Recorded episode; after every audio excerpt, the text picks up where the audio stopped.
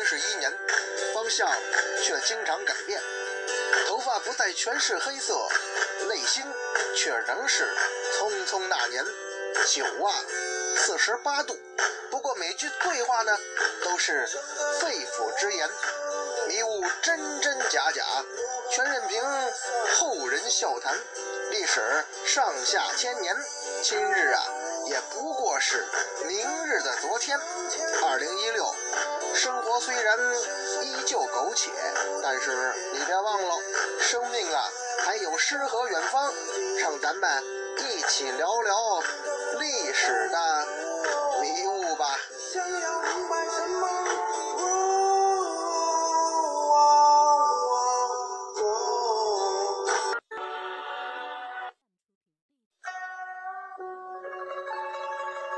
文昌书馆说书人，一壶浊酒论古今，纵论上下千年事儿，笑谈历史风雨云。嗨，各位好，欢迎光临文昌书馆，我是主播君南，说水浒道好汉。今儿个咱们书接前文，上一回咱们讲到那位清风山老大锦毛虎燕顺。燕顺这个人对宋大哥那可是真的不错，起码在他知道宋江是宋江之后，因为啊，俩人第一次见面的时候啊，宋江差点被王英啊给抛了心肝，做什么解酒的胡辣汤。但是燕顺在知道眼前这个人就是宋江，这个及时雨宋公明之后，他对宋江是相当不错的。不但是奉若上宾，之后啊还救了宋大哥的命，然后呢，带着这清风山的全部家当就跟这宋大哥绑在一块儿了。总而言之啊，宋江宋大哥，您这个老大呀，我是跟定了。毕竟啊，能跟宋大哥这种江湖名人一起共事那是很荣耀的事儿啊。所以这个时候的燕顺呢，咱们可以说他算是死心塌地要给宋江卖命。可是之后啊，像燕顺这种从一开始就对宋大哥在他面前表现非常好的头领，他却在后期呀，慢慢的跟宋江疏远了。那么，到底是什么原因让这个一直表现良好的燕顺，从本来可以成为宋大哥贴心心腹的地位，逐渐的变成边缘人呢？这件事儿啊。咱得慢慢说起。其实啊，第一件事就是设计转秦明入伙这件事啊，恐怕是让燕顺心生了那么一丝的恐惧啊。其实，在转秦明入伙这件事上，燕顺这个人啊，他只是计策的执行者，他并不是制定者。老大说怎么办，咱就去怎么办。大败官军，应该让燕顺很惬意呀。没想到用这种方式作战，还能战胜官府，那可真是让俺大开眼界呀！更加的敬佩宋江宋大哥了。挺好的是吧？可是接下来发生的事儿，就让这锦毛虎啊，有点目瞪口呆了。其实很简单。宋大哥为了让秦明入伙，加入我们这个阵营，先是设计灌醉了秦明，然后让一个小喽啰穿上秦明的盔甲，骑上秦明的战马，拿着秦明的武器那狼牙棒，冒充着秦明，洗劫青州城郊的百姓。说是洗劫呀，那就是杀人放火呀，几百户人家，上千条性命啊，就这么着。被我们清风山的人给杀害了。当然了，并不是说这燕顺就多么的宅心仁厚，他毕竟是个强盗，他对于这些百姓的生死其实也不怎么挂在心上。但是，毕竟啊，这些百姓跟我燕顺有什么关系呀？是不是？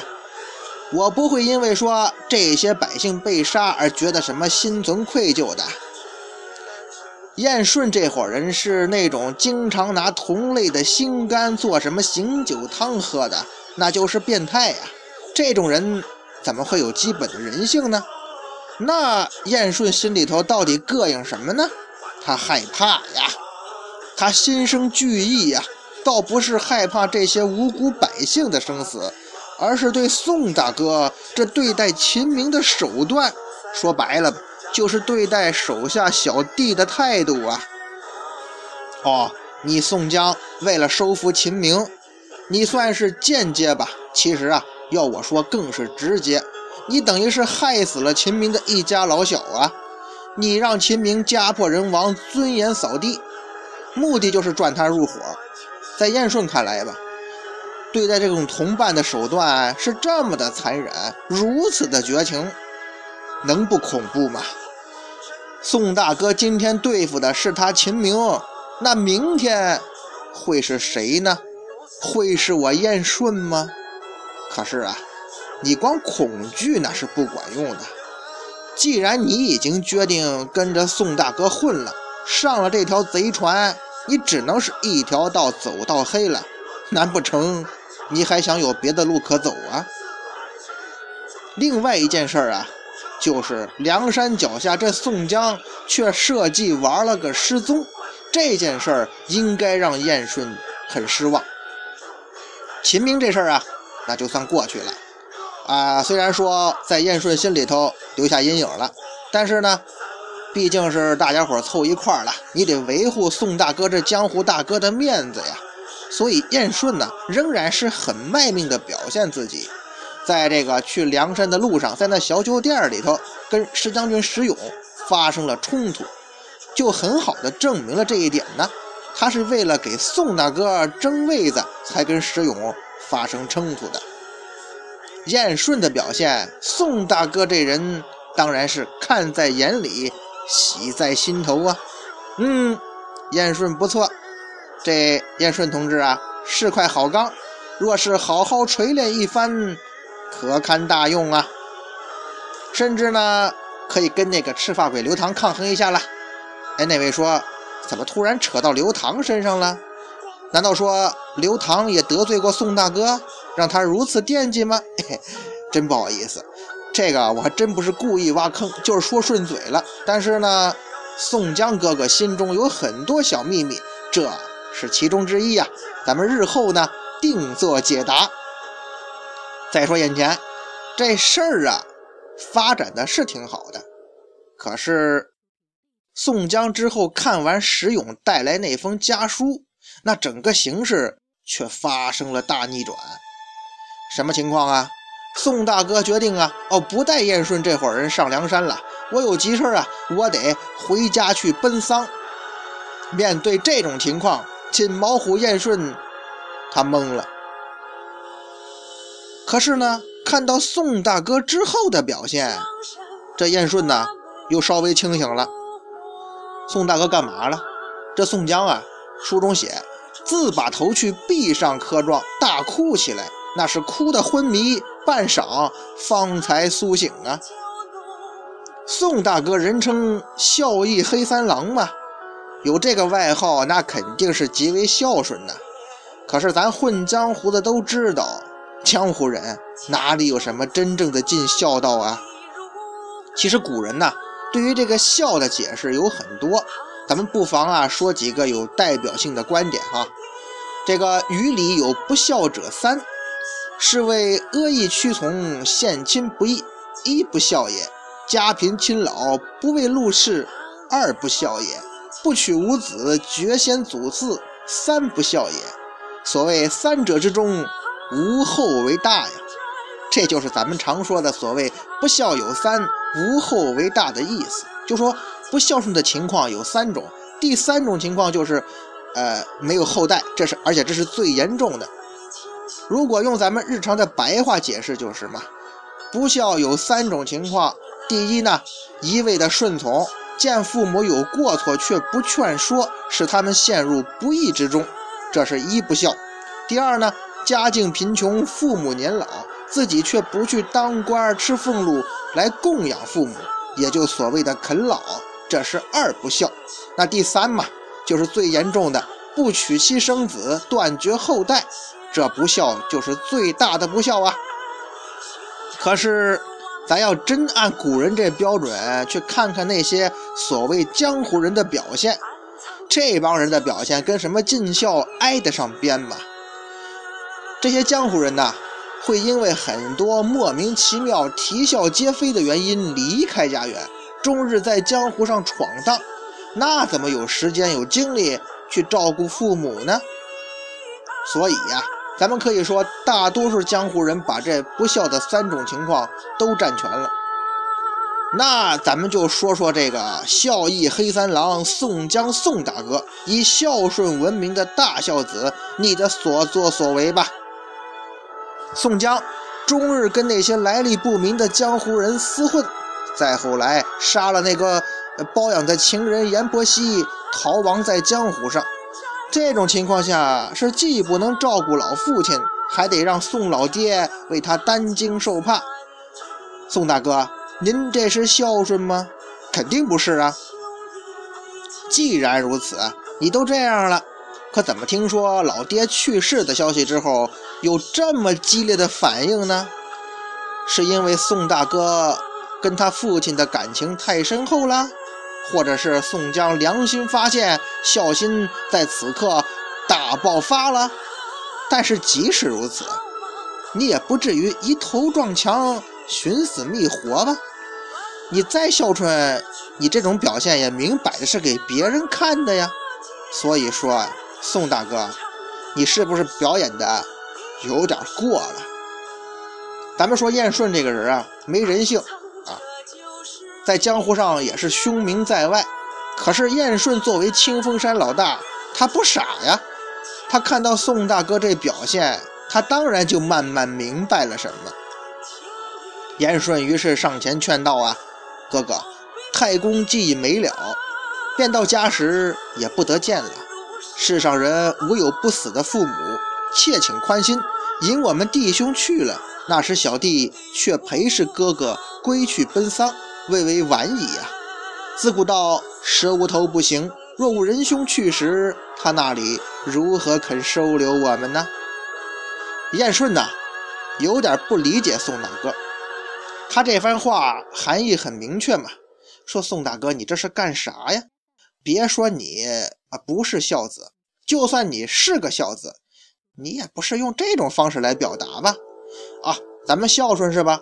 咱们再舍不得父母离开，可是，就像燕顺说的呀，世上哪有不死去的父母啊？一旦父母真的去世了，咱们也得面对现实啊。生老病死那是人之常情。宋大哥，您这样子实在是有些表演过头了吧？再者说，咱们跟着你在青州做了那么大的案子，说白了吧，在江湖上那是无法立足了。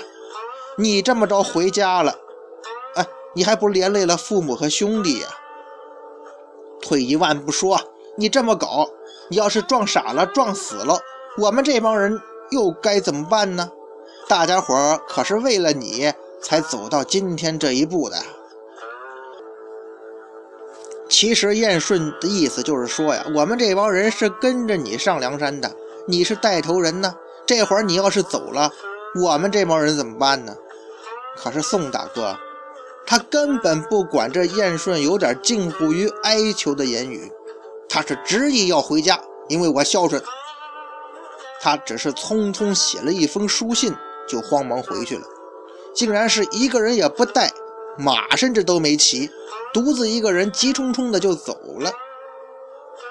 望着宋大哥逐渐远去的背影。锦毛虎燕顺是欲哭无泪呀，待后面的花荣、秦明等人赶上来的时候，还都埋怨这燕顺：“你怎么不留住宋大哥呢？”哎，锦毛虎是无言以对呀。这时候我还没缓过神来呢。咱们可以想象，如果你是燕顺，在这种情况下，那心里头肯定是拔凉拔凉的呀，而且真的很伤心呢。很简单啊，我立志要追随一生的宋江哥哥，就这样啊，他怎么能这么做呢？这种人太虚伪，太狠心了。花荣这些人的心情啊，咱不知道跟燕顺是不是一样，但是他们肯定都没想到会出现这种局面。这些人该怎么办呢？《水浒传》书中啊，在描述这伙人的窘迫的时候，用了这么几句话，咱们这些读者呀，都可以充分的感受到这时候这些人的矛盾心理。书中写，花荣与秦明看了书信，与众人商议道啊。事在途中，进退两难，回又不得，散又不成。哎，只顾借去呀，还把书来封了。都到山上看，那里不容，却别做道理吧。什么意思呀？如今是进退两难，青州、清风山你是回不去了，上梁山呢，没宋大哥领着，又不知道那些人是不是收留咱。这些拉家带口的人，这种时候。那就觉得是前途暗淡呐。读到这儿，虽然这是一帮打家劫舍的强盗，但是这伙人拖家带口的，走投无路，也实在是让人觉得可怜。之前的大哥无情的抛弃了我们，只能是四顾茫茫，无依无靠啊！真是伤心的人儿垂泪连连。可这些人之中啊，燕顺应该不是最伤心的，最伤心的应该是那位霹雳火秦明啊。但是燕顺肯定是最失望的那个。此刻呀，他一定觉得自己心中的精神支柱啊坍塌了。也就是在这件事儿之后，燕顺大概知道了宋大哥的江湖观、兄弟观。到底是什么样子的？原来啊，在宋大哥眼里，所谓兄弟，所谓江湖啊，也就是你燕顺吧，我的好兄弟。你这个兄弟呀，不过是一件工具，也就是一颗棋子啊。燕顺这个人啊，他跟王英还不一样，他在清风山是做老大的，而且做了很久了。这种人是不愿意做棋子的，当然。让我做小弟可以，让我拼命也可以，可是如果要耍我，要欺骗我，对不起，no，不行。这是燕顺这种属于小团队领导，呃，中层干部一种普遍心态吧。而燕顺的逐渐清醒，就是他日后啊慢慢疏远宋大哥的原因之一。既然如此，那宋江也就疏远了他。宋大哥要的是没有思想、没有独立意识的工具，而不是有着什么丰富情感，甚至要明辨是非的人。因此啊，这么着一来，这两个人呢，从一开始相识的时候处的还不错，到后来呀，就渐行渐远了。好在宋大哥随后还是上了梁山，可是几乎啊，之后就没有让燕顺。去下山征沙，我们也知道啊，对于像梁山这种犯罪组织来说，不下山征沙，你就不会立功劳，没有功劳，没有业绩，怎么在这个诸多的江湖大佬面前立足呢？宋大哥这么做，只能是让这燕顺呢，更的加快离开宋大哥的控制。当然了，咱们前面说晁盖攻打曾头市带的。二十位头领的名单当中啊，就有这位金毛虎燕顺。既然逐渐脱离宋大哥，那燕顺出现在朝天王手下这二十位头领名单当中，倒也不足为奇呀。很显然，宋江与燕顺之间的裂痕被晁盖捕捉到了，因此燕顺就顺理成章地加入了朝天王的战队。燕顺在晁盖战队的地位，在晁盖心目中的地位，恐怕远远超乎我们的想象啊！因为他不但出现在那二十人大名单当中，甚至出人意料地出现在了最终跟随晁盖进入曾头市腹地的那十名头领之一。这十个人对朝天王来说，那肯定是极信任、极看重之人呢。咱们也可见呢，晁盖心目中燕顺还是挺重要的。那咱像咱们前面说的嘛，燕顺他是敢拼命、敢效力的，所以对于朝天王的重视很感激。而当晁盖被暗箭所伤的时候，拼命救人的也是燕顺，这也算是对晁大哥真正拿我当兄弟的一种报答吧。前面咱们讲了，晁盖在曾头市中了毒箭，不久之后伤重不治身亡。晁盖的去世，那你燕顺就不得不回到原先那个尴尬的境遇了。晁盖是死了，可是原来的大哥宋江还会接纳自己吗？会不会为难我呀？事实证明啊，其实宋江啊，他几乎放过了所有跟随晁盖去征战曾头市的二十名头领，所以对待燕顺嘛，也就不会追究什么了。不但如此啊，他还慢慢的在拉近他们两个人的感情。也许宋大哥呀，哎，也会为之前疏远这个好兄弟燕顺有点后悔。